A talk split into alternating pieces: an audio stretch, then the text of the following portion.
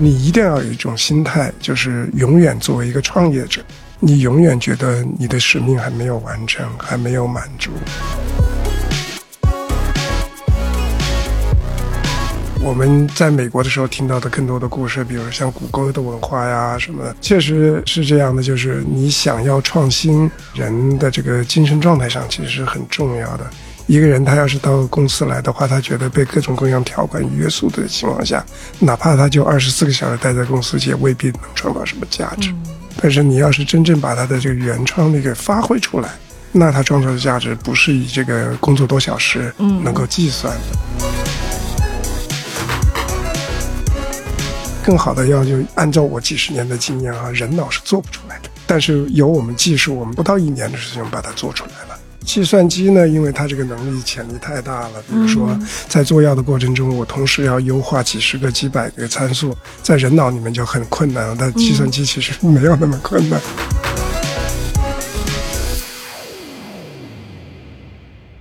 亲爱的听众朋友，大家好，欢迎收听本期的创业内幕，我是主持人 Lily。本期啊，我们请到的嘉宾是领先的创新药公司瑞格医药创始人兼 CEO 邱夏阳邱博士。您先跟大家介绍一下您自己和瑞格医药这家公司吧。嗯，好的。呃，我叫邱夏阳，我是瑞格医药的创始人和 CEO。瑞格医药是二零一八年创建的，我们总部在上海和波士顿。在创建的第一天开始，我们就是定义了瑞格医药。第一，我们是做源头创新，我们所有的产品管线都是自己研发。第二呢，就是我们有一个强大的技术平台，我们叫 CARD。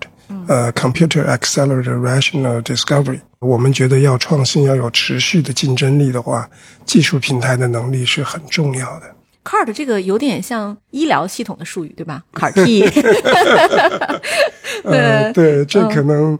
呃，有点 cheesy 吧，就是当时要选一个代号是比较好记的哈。对，直接带有医疗属性的，对吧？对对对对对。对，就是瑞格这个名字是怎么来的呢？我们其实，在建立公司的时候，花了蛮多时间去找名字的，看了很多很多的可能性。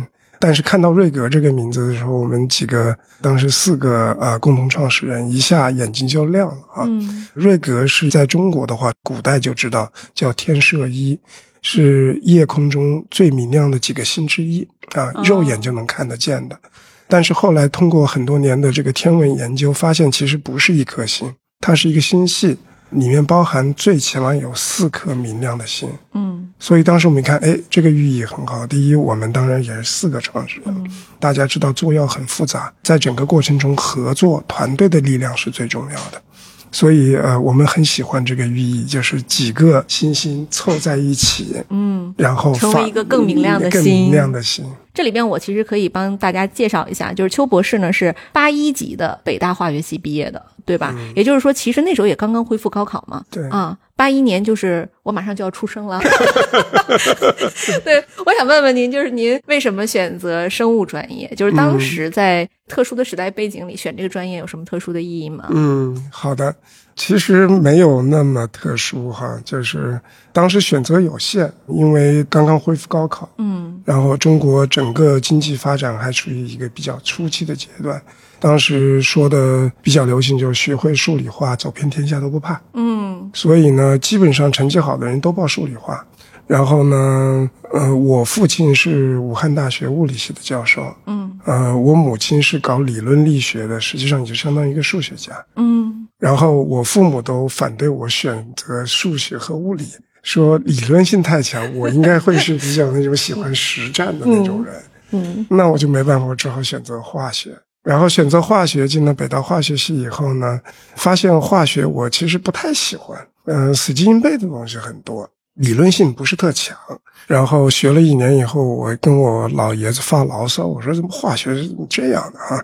但是我老爷子你知道他特别会说话，他说那你就把化学理论化呗。嗯，这个太难了。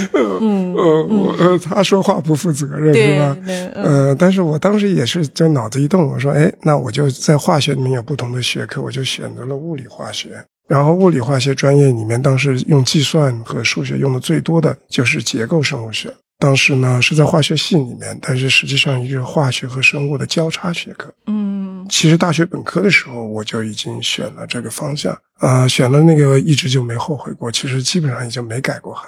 您北大毕业之后是不是就已经出国了？对，我从北大毕业以后就到美国去了。当时做这个学科的话，当然美国的条件也更好一些，它科学的这个级别也就更高一些嘛。呃，都所以当时我要好的朋友全都在美国去了，所以哪怕只是为了去跟那些人一天到晚在一起的话，也就出国了。但是开玩笑之外，我觉得确实是国外的科学还是要好，生态都不太一样。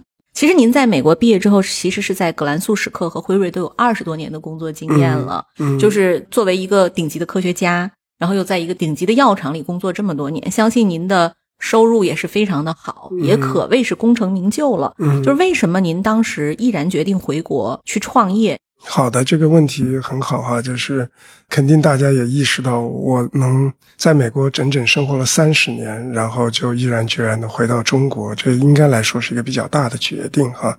呃，我觉得我比较幸运哈，就是刚刚能考大学恢复的时候，我就能去考大学了。我一直觉得一个人其实是蛮渺小的，我觉得。这个社会造人的话，时势造人其实更重要的一个因素。赶对的潮流，运气比较好。所以呢，呃，在美国生活了三十年，回头看看中国这三十年在经济上的发展，真是天翻地覆。我出国前绝对不会想象到中国这三十年可以这么大的进步，是吧？作为一个中国人，我觉得错过了这个。赶这个潮的机会，所以，没有，正在潮头上。所以我觉得为美国经济也做了不少贡献了，现在可能也应该回来给中国经济添砖加瓦吧。啊，这是一个比较大的啊。从细节上来说，跟行业更有关的，就是这三十年中，您看到中国各个行业进步很大。比如说，您这个 GGV 的观众肯定知道的，像互联网方面，中国其实在很多方面已经超过了美国。比如说我儿子的话。我儿子搞 AI 的，他也搞了数理化，是吗？对对对 对对，我老大是学大数据的，嗯，那老二呢？呃，老二是搞商业的，对，老大是在芝加哥读的本科，然后在康奈尔读的研究生。他就说，他觉得节字跳动的这个 algorithm。是世界上最好的，嗯嗯，他不觉得这个谷歌的就 就好到哪儿去，是吧？实际上市场上也能够看到了，就是节字跳动现在在美国这个字节字节 字节跳动，对对对对 对。但从生物医药，就我自己的本行来说，真正创新药的话，还是中国还是落后比较多。当然，您觉得中国和印度比还有多大的差距？印度其实，在创新药上也没有什么水平。印度可能在仿制药啊、制剂啊那些方面技术上起步比中国早，嗯，它有它的强处。但是真正我关注的就这个创新药的话，其实中国是在一个很好的地位上，嗯，在前面的三十年中有很多沉淀，比如说这个药物的合成呐、生产呐。包括一些呃 CRO 的服务行业啊，都起来了，嗯，就差最后一步，就是说在创新上啊有更多的建树，嗯，是吧？对，因为其实像那个辉瑞啊，在疫情期间，它那个药就是那个 Paxlovid 已经已经爆了嘛，所以它是授权了中国，其实是有五家大药厂可以改动一些分子链去做这种仿制药，然后但是它要求是这个药厂的这个药不能在中国卖，它只能卖到一很便宜的价格卖给那个其他的国家。这种的是叫仿制药，对吧？我们理解，就是它和创新药到底有什么区别？仿制药呢，就是说你生产的药品，但这个分子结构、化学结构的话，是专利是人家的。嗯，我们所谓的原创，就是这个药物的分子本身的专利是你呃发明的。嗯，在那个之后呢，很成功以后，通过了专利保护区以后呢。然后你就可以做仿制药哦，呃，您刚才讲的那个还不算是仿制药，那个就是说是有专利的公司授权了其他公司，算是它的合作啊和授权。哦，真正的仿制药呢，就是它专利以及保护期已经过了。嗯，明白了。比如说这个药在人美国可能已经卖了二十年了，对，没错，对，然后又很贵。国内又没有，那这时候我就在国内做一个这个，对吧？对对对对对。这个对美国他会追究这种方式？不对啊，因为专利的概念就是，呃，我给你一定的保护，嗯，但是呢，你一定要把它所有的信息都披露给大家，嗯，然后呢，过了这保护期的话，所有人都可以从中获利。嗯，明白了，就它也是要促进科学的发展，对吗？对，嗯。创新药跟仿制药是完全不同的概念，嗯。或者说是一个呃硕士生跟博士生完全不同的概念一样。就是仿制药呢是抄作业，嗯，硕士生，你上课学知识，嗯。然后人家老师把那个标准答案放在那儿，你就可以全记住，嗯。呃然后把它重复出来、嗯啊。嗯。创新药呢就是无本可学，嗯，那就博士造知识，对、啊。对，你就是要做出来的东西是人家没有的。嗯，对，所以为什么我们叫它创新药？那大药厂难道不能做吗？为什么嗯我们要单独有这样的一个生态呢？其实谁都可以做，但是成功率是很低的。一般来说，创新药的成功率从这个开始立项到真正能够在市场上销售，成功率是远远低于百分之十的。最有利的人，他成功率也是很低的。你看到举到的那些 MNC 啊，那些公司的话，他们虽然有无数的科学家，几万个博士，嗯每年的话七八十亿的美金的这个研发费用，但是他们的成功率其实也是很低的。嗯呃，好处呢就是说回报也很高，因为人都会生老病死，人为了自己的生命和健康的话，愿意把他的财力的一部分花在这个方面。嗯所以你要是真正能够解决一个急需的临床的这个状况的话，将来的回报也很大。所以并不是说其他公司不能做，只不过就是说这是一个很有意义的事情，然后大家都可以做成功。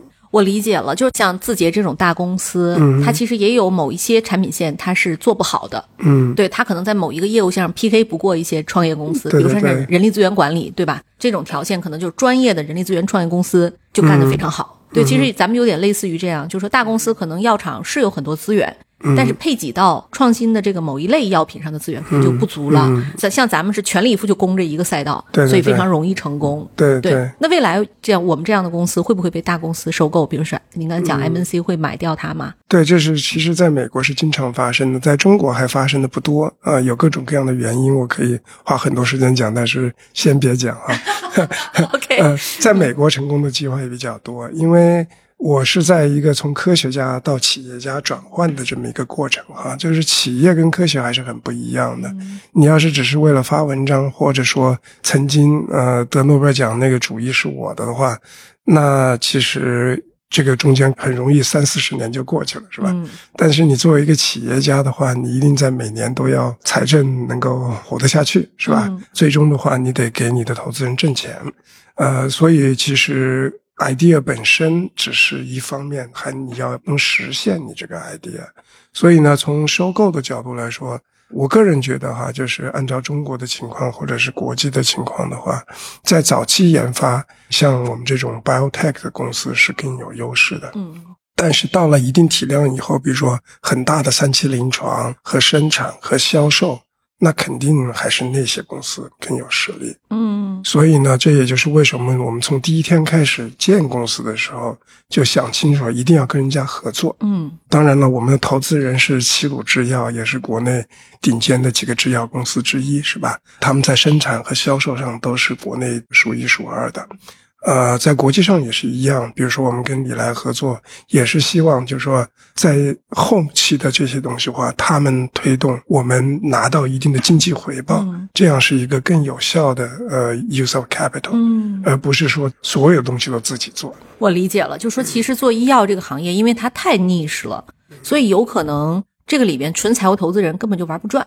对对对，所以他就对创业公司来讲，更重要的是拿到一些，比如像 CVC 的一些钱，进而去撬动后面的大资源，对没错没错、嗯没错。对，这是不一样的一个生态了。其实您看啊，就瑞格医药作为创新药领域的新锐啊，至今呢，其实已经获得了不错的一些成就啊。您作为创始人，就是对瑞格的定位是什么样？我定位瑞格就是一定要以国际市场呃为目标。嗯呃，我们做的药呢，不是说光在中国卖，一定要在全球卖。嗯呃，有两层的意义。呃，一层的意义呢，就是国际市场更大。从赚钱的角度来说，大部分的药哈，真正的这个体量基本上一半儿就在美国这一个国家。哦对，所以呢，你一定在要打市场呢，一定要把美国市场打下来。其他欧洲加日本的话，大概百分之三十到四十。嗯，然后中国大概不到百分之十，其他国家其实体量都比较小。是因为这个创新药比较贵吗？呃，一定是这样的，因为呃，创新药的这个整个的研发过程，第一比较时间长，耗资比较大，人家经常说嘛，要十亿美金十年的时间哈。嗯，这当然只是一个平均值，这么长的时间，这么大的体量的话，是蛮挑战的。如果你要是按照这个体量来算的话，你将来的那个 revenue 一定要达到什么程度，赚到多少钱才是一个 economically feasible 的一个 event，right？、嗯所以从这么一算下来的以后，当然各个公司不一样哈。我们一般觉得就是年销售额一定要将近呃十亿美金左右，才能真正的赚钱。嗯，基本上你销售，尤其大公司销售不到五亿美金一年的话，肯定是亏钱的。嗯，这是一个著名的双十定律嘛，对就是十亿美金十年才能出一款药。所以呢，刚才您一开始就介绍说，瑞格其实是有一个 CART 系统的。对，对这个系统，它其实为提高我们药物的这个研发的效率和成功率，有没有什么独特的助力呢？嗯，其实这是我们创新的原动力之一嘛，是吧？因为创新的话，其实要比三件事啊。第一就是，呃，人家做不到，我能做出来，嗯这是最最好的状态。再一个呢，就是说你比人家做得快，呃，人家五年才做出来，我十个月就做出来了，嗯这也是一个很大的竞争优势。呃，第三点呢，就是效率比人家高，人家花十亿做出来，也许我花一个亿就做出来的话，那也是一个很大的收益。这就是为什么我们这个 CARD，呃，英文叫 Computer Accelerated Rational Discovery，呃，我们用这个 accelerate，就是我们所有的技术，我们不仅欣赏它在数学上的 beauty，我们一定要在我们实战上有用，角。一定要实战上在我们的项目上起到加速的这个价值，否则的话，再好听再好看，在我们面前其实是没有用的。对，我们就是靠这种理念，呃，在研发的每一个节奏中，很严谨的做这些决定。嗯这样的话，保证我们速度效率上快，而且呢，我们有些是人家做不到的事情，我们能够做到。嗯然后不断的产品出来以后，我们通过自己研发和合作的方式来这个实现它的价值。在这一点上呢，我们就比较灵活，我们并不是说一个产品我一直要通过自己生产、自己去销售。这个其实我不排除这种可能性，但是我觉得并不是我主要的目的。嗯我觉得在任何时候，如果能够找到一个更强的合作者，把他们更擅长的事儿来跟我们合作起来的话，这样子才该强强合作才是共赢的一个最好的方式。嗯把自己有限的资源放在自己最擅长的方面，呃，比如说我们这个 CARD 平台，这是我自己觉得这是我们最擅长的。对。因为医药行业对我们大多数听友来讲，包括我本人，都是一个非常陌生和深奥的一个学科。嗯就是我想请您给我们举两个例子，就是 AI 如何赋能我们的研发的这个过程。嗯，好的，好的。当然了，大家对 AI 的定义可能也有点不一样哈。嗯有的更专注一些，有些更广泛一些。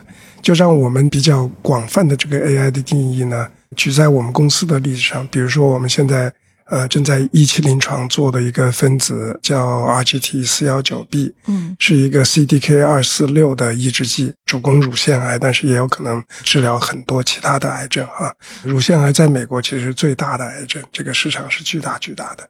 这个药呢，就是当然也有一些，就是我们用的这个 CDK 这个机制哈，嗯呃，已经有三个药在美国、呃、获批了，但是呢，这些药都有一些局限性。然后我们要做的就是下一代的比它更好的这个药，更好的药就需要我们这个药物啊，同时对三个不同的靶点有不同程度的抑制性，嗯然后呢，还要避免其他几百个靶点的这个活性。嗯呃，这其实按照我几十年的经验啊，人脑是做不出来的。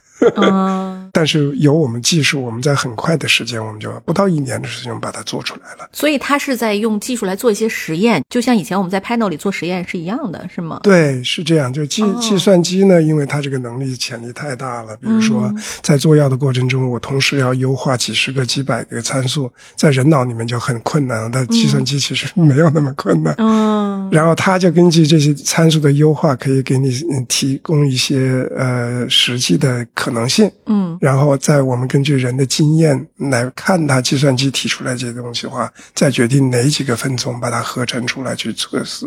这个过程的话，我觉得我们在这个项目上效率高到就是人家做不出来，我们做出来了。对，这个还是非常非常聪明的一个做法。我很相信 AI 的前途的。其实 AI 在很多领域都已经很成功了，做药确实是比较难一点啊，而且要实验上验证嘛，因为你要要用到病人口中，你还是要做很多实验的，是吧？这些你是跳不过去的。对对，哎，那像您的老大大儿子不是在做 AI 方向的研究嘛？嗯就他会对您的工作给予什么特殊的帮助吗？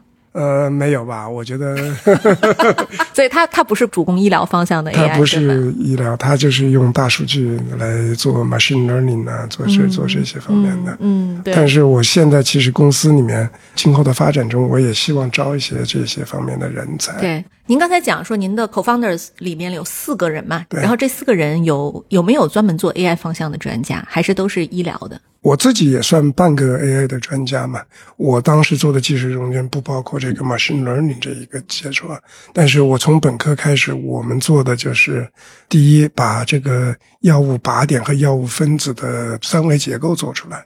这是很微观的情况下了解很精准的，呃，药物跟靶点它是怎么作用的。嗯在这基础上，通过计算的方式来设计下面一个分子。这当时我们叫 structure-based drug design，或者叫 computer-aided drug discovery。这个已经大概有四五十年的这个历史了哈。刚起来的时候，也跟现在大家对 AI 的概念一样，就大家都觉得我们这是忽悠人的，是没有实战价值的。一直到大概九十年代吧，呃，我已经在大药企做了很多年了。嗯我的很多做药化的同事都是跟我说说，小杨你发文章还行，你做的那些东西对做药没用。那 所以呢，我在美国的 career 中间，前面十多年花了很多时间，就是要证明我们这个技术是有用的。嗯然后通过十几年努力，呃，我觉得整个业界也清楚向所有的做药化的人证明了我们这是很有用的。嗯啊、你要去看看现在国际一流的企业的话，不用我们这些方法的公司基本上是没有的，不存在的。基本上所有项目都都用我们这个了。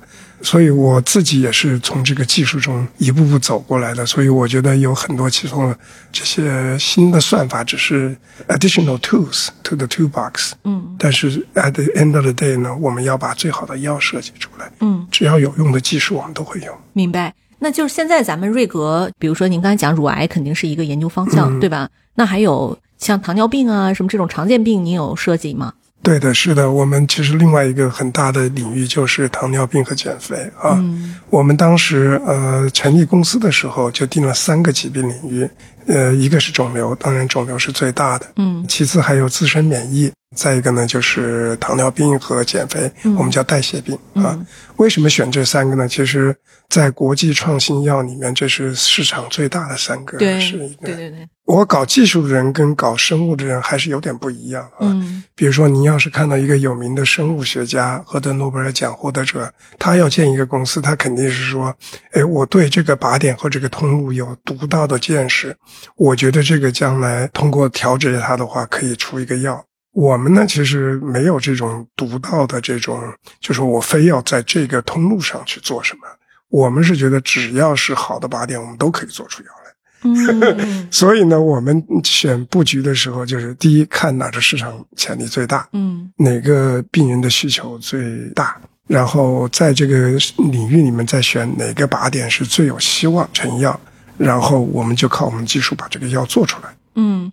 这个其实跟普通药厂的定位好像是不太一样的。我理解的，像某一些药厂，它可能就专注在某一个药上，对对吧？比如说莲花清瘟啊，以岭药业。但是咱们其实是说，更像是一个新药研发机构。对我不一定是在某一个药上，但这个靶点只要能攻破，我们可能攻破了一个方向，我们还可以攻克另一个方向，对吧？没错，没错。嗯对，而且像糖尿病、乳癌呀、还有像您刚才讲的，就是保健啊，对吧？减肥，这其实真的是大家最关注的一些慢性病了。嗯，对，市场确实非常大。嗯，刚才我们讲到，就是公司本身的定位啊，包括您现在的产品和您对公司的一些想法和愿望啊。嗯，那公司里现在大概有多少人？他们怎么分工？有多少负责医疗？有多少负责药？有多少负责计算机技术？呃，公司大概现在七八十个人吧。我们因为还是属于比较早期的研发阶段，所以基本上都是科学家哈，嗯百分之八十多都是科学家。科学家里面呢，有临床前的、生物的、化学的、计算的，基本上就是我们做计算呢这个平台哈。实际上，我们这个 CAR 的平台，我们是有三个功能，一个就是结构生物学，这个是我的老本行，嗯，应该说是我在结构科学应该是工业界呃一流的水平啊，大家公认的。再一个呢，就是计算化学。呃，计算化学也是我有很多年的经验，包括我们的共同创始人朱孝天博士也是这方面的专家。嗯他是三个肿瘤药的发明人，嗯这实际上在整个行业全球很少有这种人存在。嗯，啊，在我们公司就存在。对人类的瑰宝。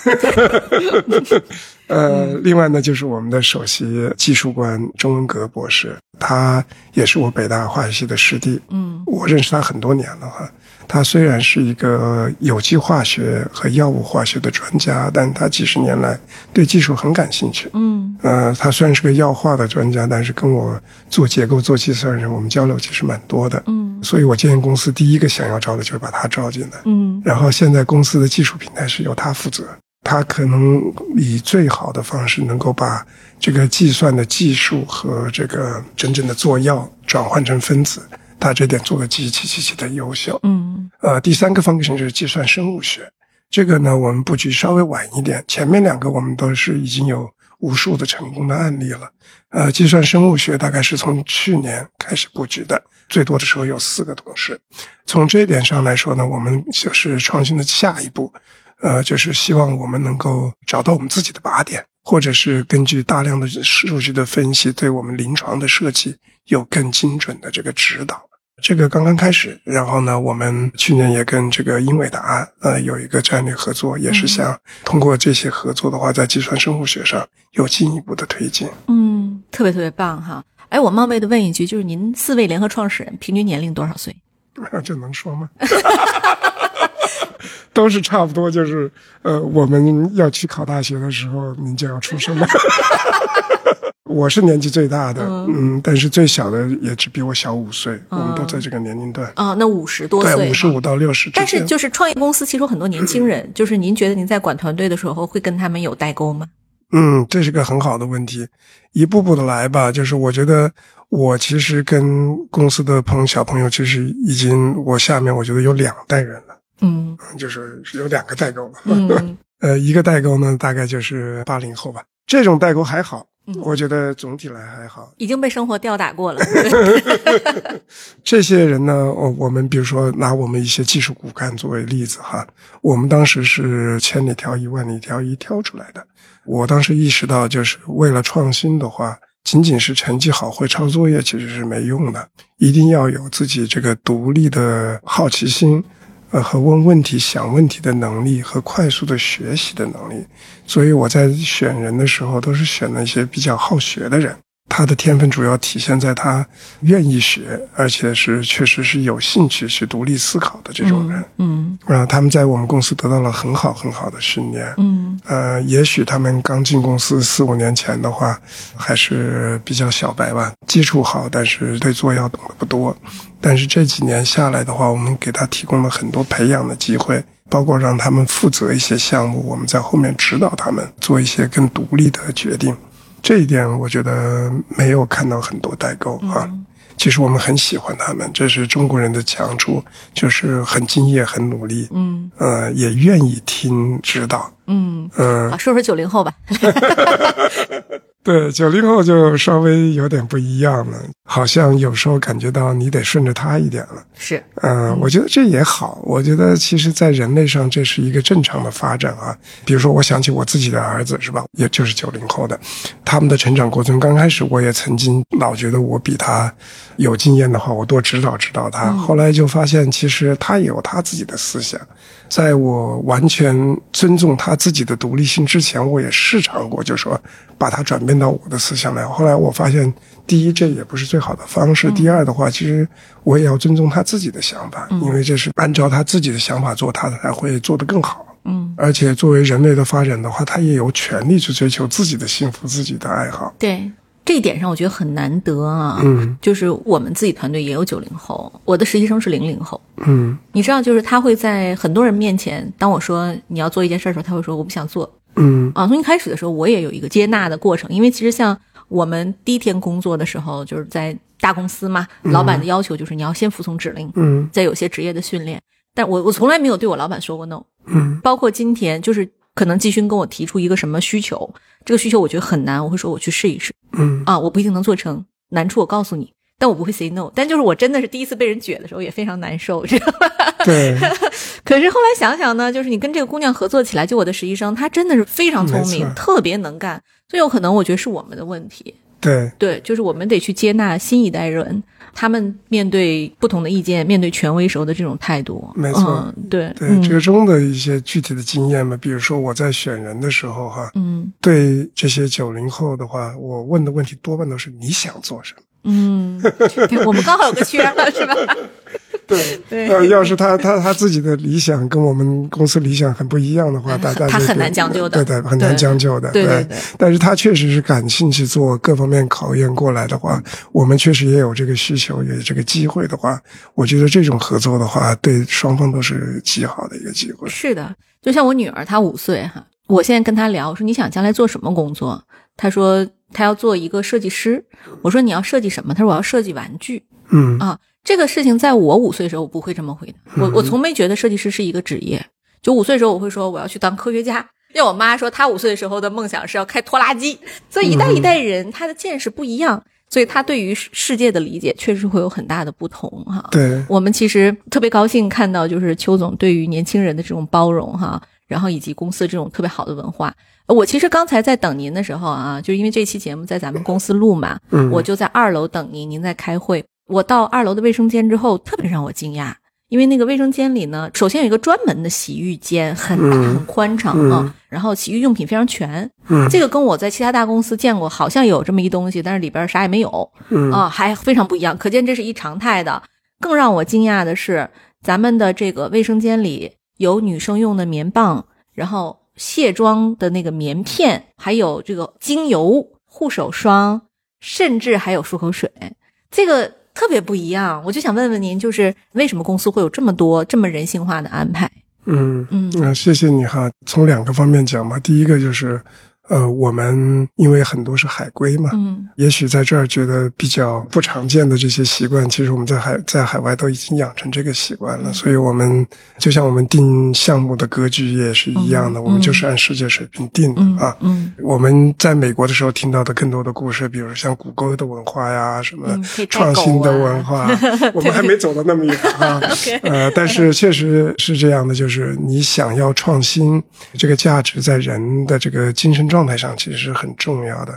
一个人他要是到公司来的话，他觉得被各种各样条款约束的情况下，哪怕他就二十四个小时待在公司，也未必能创造什么价值。嗯但是你要是真正把他的这个原创力给发挥出来，那他创造的价值不是以这个工作多小时嗯，能够计算的，是吧？嗯再一个呢，刚才您讲的这些细节，也是因为我们都是从事健康行业的人，呃，做药的过程也很长，所以我们都很重视自己身体的锻炼。健康嘛，从自己先开始，是吧？嗯比如说，我们的这个公司有很多体育活动队，其中最好的就是一个长跑的队，是我们共同创始人钟敏博士领先起来的。刚开始我们公司有很多小朋友从来就没跑过步，嗯。但是很快的时间的话，现在我们公司有无数的人都是去跑半马呀这种，然后跑步完了，当然就是你天天都跑，跑完了以后呢，要有地方洗澡啊，哦。所以呢，我们也是为了员工这些方面去安排的。对，就不要臭臭的回家，对吧？老婆会说你去公司在干嘛？每天是不是？对，呃，有意思。其实我知道您本人年轻的时候，在九十年代也也是铁三的爱好者，对吧？您还有一个非常有名的同学叫张凡，对，他也是著名的中国人第一位的这个参加铁三的这个选手，您还帮他募过资啊？嗯，就是您觉得运动对于您创业会有什么帮助吗？您现在还跑铁三吗？回答您最后一个问题，现在不跑了。对，但是前面这个问题其实我可以衍生的，就是很有意义哈。铁三是这样，就是嗯，跟捉药也有点像。第一呢，就是我当时进入铁三的话，也是一个创新的概念。大家知道，铁三包括长跑、包括游泳、包括骑自行车，是吧？其实每一项都是很古老的运动。嗯。但是三个连在一块做的话，还是当时是比较新的运动。呃，再一个呢，就是也是就像做药一样，刚才讲的多学科的融合，是吧？你像我也没有什么。跑步的才能也没什么，骑自行车单项比的话什么都不行。嗯，所以呢，选一个这个综合性项目，又开始比较早一点的话，也许还有一些之味。您这太谦虚了。再一个就是这个耐力嘛，就是做药这么漫长，你有这个心态，有这个耐心，有这个韧劲儿，可以从头做到尾，这也是个很好的训练。嗯，对。其实我们刚才在茶水间聊的时候，您提到一个点。双十原则是没有办法逃避的，就是你做这个行业，它就要面对这个自然规律。但是呢，投资人一般来讲，他的一个基金的存续期也就是十年，像美元很长了，也就十年。您能吸引这么多顶级投资人进来，他们核心看重公司什么样的这个素质呢？当然，这个是我自己的整体的一个感觉哈，就是在我想到投资人让他们来投我的话呀，我其实虽然是个科学家。我并不是完全注重于讲科学，我还是希望能够 honest 觉得这是个很好的投资的机会。嗯，呃，他们在他们计划的时间表内是可以赚到大钱的。呃，其他的东西当然也是很重要，但是我觉得这是一个 fundamental 的吧。就像我建一个公司，最终的目的并不是想证明我会做药，而是说让这个公司能挣到钱，能够生存下去，能够不断的发展壮大。嗯是吧？所以我从这一点讲来呢，我觉得投资人确实是一定要想清楚，就是这是一个赚钱的机会。啊，这个赚钱呢有各种各样的方式。比如说，我们提到了，我们刚回来的时候，当时是 IPO 很容易，嗯，所以可能投资人会觉得，哎呀，不管投一个什么公司，两年以后 IPO 一下赚十倍，是吧？嗯，但是实际上，在美国 IPO 是个必经之路吧，但是我觉得并不是一个赚大钱的机会。所以我刚回到中国来的时候，其实对当时这个资本市场的这些风，我是不太理解。我做过很多年的投资，嗯，我觉得这是不正常的。现在确实也证明了这是不正常的。这是一个大家经过这个上下 cycle 以后，我觉得大家会积累更多经对对。但是呢，价值呃还是很重要的，就是你在做的这个过程中确实创造了价值，嗯，但是实现这个价值的方式不光是 IPO，嗯嗯，比如说。有很多产品，大家现在都已经看到了，还在临床前，它就可以卖几十亿个美金，是吧？呃，包括我们跟你来做的 deal，我们连 PCC 都还没到，就卖了十五亿美金。嗯，所以从这种角度来说的话，其实 IPO 并不一定是一个真正赚钱的机会，是一个更好的公司运营化、合作更方便、更好的募资的一个机会。嗯，但是呢，作为 VC，我并不觉得 VC 需要在我们这公司里面待十年。一旦到了合适的阶段啊，有各种各样的退出的方式，包括在美国比较成熟的是被大的公司收购。这个收购其实比 IPO 赚的钱多多很多，至少是一次性的就把价格定了的。对对对对对对对。对，嗯，我们其实看到医药领域呢有很多非常有名的百年老店，比如说辉瑞，对吧？就是您怎么看今天的瑞格？就是它如何能成为一个百年老店？您为此做了什么准备？嗯。这是很好的，就是大家的梦想啊，都想成为一个百年老店，是吧？那我们也是回国的时候，都是想在中国建一个百年老店。当然，就说这是一个梦想，才四年多就想着要一百年，是吧？呃，当然了，万里长征始于足下。呃，我觉得一步扎扎实实的走，呃，这目标是这个，是吧？你要是分析行业中已经存活了百年的老店，你就会发现。第一，它要有持续的、有竞争力的产品。嗯，没有一个产品是可以躺平一百年的。嗯，呃，也有，也有，比如说可口可乐就是躺平一百年。嗯，但是在我们制药行业，创新药，你像专利保护就是二十年，你百年就说明你公司最起码要五次革命性的创新，所以你持续的创新的能力。一定是，一定是最起码的条件。嗯，然后从产品上创新的话，那你最终就是你在技术上也要创新。嗯比如说一百年的老店，一百年前他们开始做药的那个技术，跟现在看那真是完全完全不一样的。嗯比如说大家现在觉得啊，AI 到底有用没用哈？我自己觉得呃已经有一些用了，但是二十年、三十年以后肯定是用处大的不得了的。嗯但是二三十年，在一个百年的这个过程中，其实说不定三十年以后还有比 AI 更大的革命在等待着我们的，是是是吧？所以你一定要有一种心态，就是永远作为一个创业者，你永远觉得你的使命还没有完成，还没有满足，嗯然后你会 embrace new opportunities。在这个过程中，人才当然也是很重要的。嗯所有的团队都要有这种心态，人也不可能在任何一个公司活一百年、工作一百年的，是吧？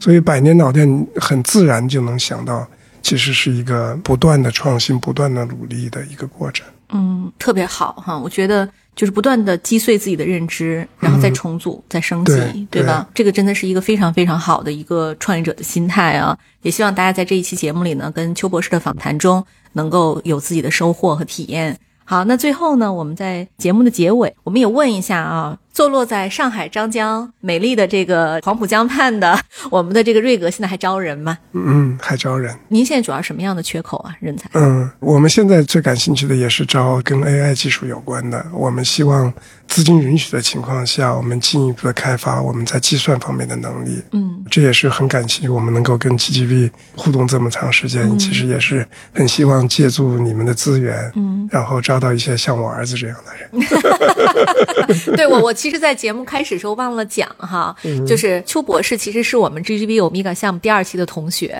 您还做过很多投资，还在哈佛学过商业管理，然后也有很多成功的投资经验，能够让自己沉下来，和年轻的创业者们一起来读书，来重新认知，这是非常非常伟大的一件事儿，对吧？嗯，谢谢。对，那就欢迎大家啊，积极投简历哈，然后我们虚位以待。作为我们节目的一个惯性问题，最后一个，您觉得对您的人生影响最大的一本书或者一部剧是哪个？呃，我其实是很爱读的一个人哈，嗯，尤其科学文章，我从来都是从早到晚都在读，所以很难说一本。但是我看过很多投资方面的书，对我自己印象最大的是这个 Bill O'Neill 的那个《How to Make Money in Stocks》。嗯那本书正好的我读的时候，正好就是我在纠结的时候。我九十年代曾经做过 day trading，觉得自己技术上还不错，嗯，呃，但是您赚了多少钱？我能方方便问一下吗？day trading 一分钱都没赚到。呃那您怎么定义叫不错，对吧？不是当时做的很好，呃，结果那个 dot com 那个两千年那个 dot 啊 com 的、，互联网泡沫，对嗯。当时我就发现一个很很有意思的现象，就是我的所有的 move 都是 right，就是我当时有很多股票我把它卖掉了，我知道已经到了峰值了，但是呢，我还是没有整个退出市场，嗯，所以呢，买的那些产品呢也赔了又赔了，我肯定比大家赔的少。嗯，就是您凭实力赚的钱，凭运气都赔掉了，对对对对对对，从那一天开始呢，我就开始对宏观经济和各方面的市场的心态开始做一些研究。然后我读了 Bill O'Neill 那本书以后，他当然也讲到了 value investing，也讲到 technical，也讲到一些其他的因素。当时正好是在那个时候，我读了那本书以后，我觉得收益很大。所以我现在投资的概念，我觉得是后来几十年的话，对我的投资的成功造成了有有很大的 fundamental 的这个嗯呃 influence。嗯，哎呦，特别好哈！其实我特别爱问这个问题，就是我每次问这个问题的时候，我都能看到嘉宾他生活中的另一面。嗯，好，那本期的节目就到此结束了，感谢邱博士，然后也感谢各位听友，我们下期再见，拜拜。拜拜。